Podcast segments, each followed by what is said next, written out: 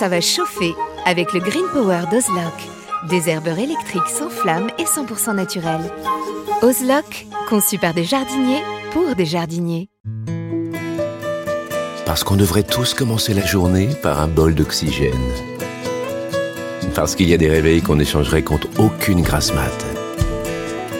Parce que mettre du beau partout, ça fait du bien tout le temps. Parce qu'une bonne promenade, ça fait battre deux cœurs. Parce que ça fait grandir de faire pousser quelque chose. Parce que le circuit le plus court, c'est entre votre jardin et votre cuisine. Parce qu'il y a des rencontres qu'on n'oubliera jamais.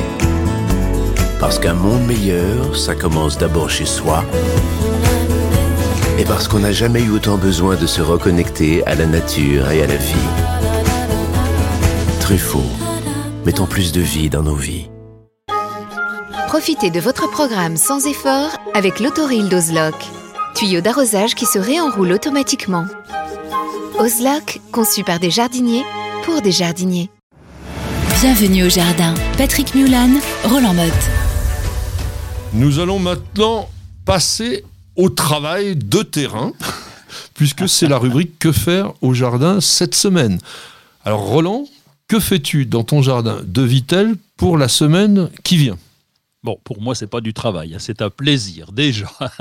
et puis, et puis, euh, bah, les Saintes Glaces sont passées, 11, 12, 13 mai, donc nous sommes le 15 et je vais pouvoir me lancer dans la plantation, dans le semis, pardon, des courges et des courgettes. C'est des, on les sème, on, on va pas Ah, chercher si des ça. Euh, oui, parce que on est capable dans le Grand Est et dans les régions froides euh, que nous pouvons avoir en France, euh, avoir euh, des gelées tardives. Et donc les petites courges, alors évidemment, on va avoir trois semaines, avant- à Ah peu bah. près trois semaines avant qu'elles sortent. Donc ça va me porter au 1er juin et premier, allez, on va dire premier entre le 1er et le 10 juin. Et là, bah, les feuilles ne craindront plus rien parce que les nuits seront euh, seront accessibles. On a eu une année quand même où on a eu des gelées Ouh. blanches le 2 juin. Oui. Donc euh, on se calme, on va doucement. Non, puis là, le printemps était quand même assez froid. hein, Jusque-là, c'était quand même pas très très agréable. Alors quand même, tu vas prendre du retard.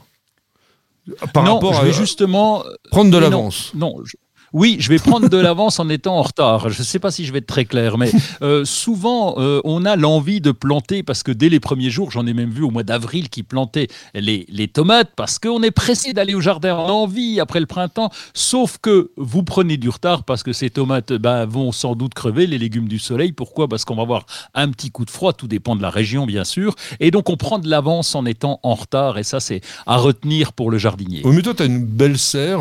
Tu aurais pu très bien commencer à semer, avoir des plants qui étaient déjà bien développés, et puis les mettre simplement en ce moment. Donc, tu aurais quand même gagné un peu en précocité par rapport à la récolte. Ah non, ben là, on- oui, euh, tu as raison de le préciser. Il y a deux cultures différentes, la culture sous serre et la culture à l'extérieur. Je parlais de l'extérieur, sous serre, c'est déjà blindé. hein. Donc j'ai planté euh, mon clémentinier déjà, euh, mon citronnier, un citron lime. Euh, donc là, ça n'a rien à voir avec les légumes, mais quand même, on a déjà des salades et on en mange depuis le mois de mars. Et puis les tomates sont plantées dans la serre. Oui, Oui, mais là, la serre, oui, elle peut contre. servir uniquement de multiplication. On sème dans la serre, on obtient des jeunes plants que l'on sort au moment adéquat. Est-ce que je peux t'avouer un, un- secret? Ben, L'an euh, l'an dernier, on n'a fait que du semis puisque nous avions peur que les jardineries soient fermées. On a fait beaucoup de semis. Alors là, par contre, on a pris du retard parce que faire un semis nous-mêmes, euh, ça prend euh, beaucoup de temps. Donc, euh, il y a certaines plantes, on aime bien acheter les plants. D'abord pour les pour les producteurs, on est content pour eux. Et puis, bah, les tomates, tu vois, les aubergines, je préfère acheter les plants que de faire les semis. Donc, on, on- on- on navigue entre les deux. Voilà, il faut toujours naviguer entre les deux. Le jardinage, c'est pas une science exacte. Le jardinage, ça doit être aussi un plaisir. Si vous n'avez pas le temps de semer, bah, vous achetez des plants, mais c'est le moment maintenant de les mettre en terre. Et si vous habitez pas dans le Grand Est, mais un tout petit peu plus dans des régions plus douces, eh bien, on peut même mettre les tomates, bien sûr, maintenant directement hein, à l'extérieur. Il n'y a pas de problème. Alors, un peu de désherbage quand même, Roland, parce que euh, ça pousse en ce moment toutes les herbes. Ah oui, oui, ça c'est le, le désherbage, ça doit être régulier. Là, euh, on a des fois des questions en disant je comprends pas, mon, mon terrain est envahi. Bah oui, c'est envahi parce que on n'a pas été régulier. Le, on va on va dire que tous les jours ou presque, on devrait faire un petit tour de son jardin. Bon, je sais, il faut Il avoir y a le des gens qui faut aimer travaillent, hein. Eh oui, mais attends, j'arrive à faire les deux quand même. Et donc, euh, le petit tour du jardin, allez, pas longtemps, une demi-heure pour enlever les herbes qui commencent à pointer le bout de leur nez. On sait qu'alors, on, peut, on dit plus euh, mauvaise herbe, on dit herbe indésirable, mais simplement, la culture doit se faire. Bah, si on veut privilégier une bonne herbe, eh bien, il faut que les herbes indésirables arrêtent de prendre toute la bouffe autour.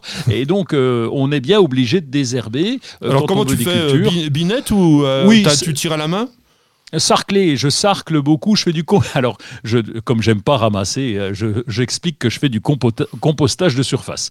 Donc euh, je, je, sarcle et je laisse tout. Des fois je me fais je me fais un petit peu disputer parce que c'est pas très esthétique. Oui, c'est ça. Mais ah ben oui, c'est même moche, mais comme je suis un feignant, j'ai la parade en disant il s'agit d'un compostage de surface.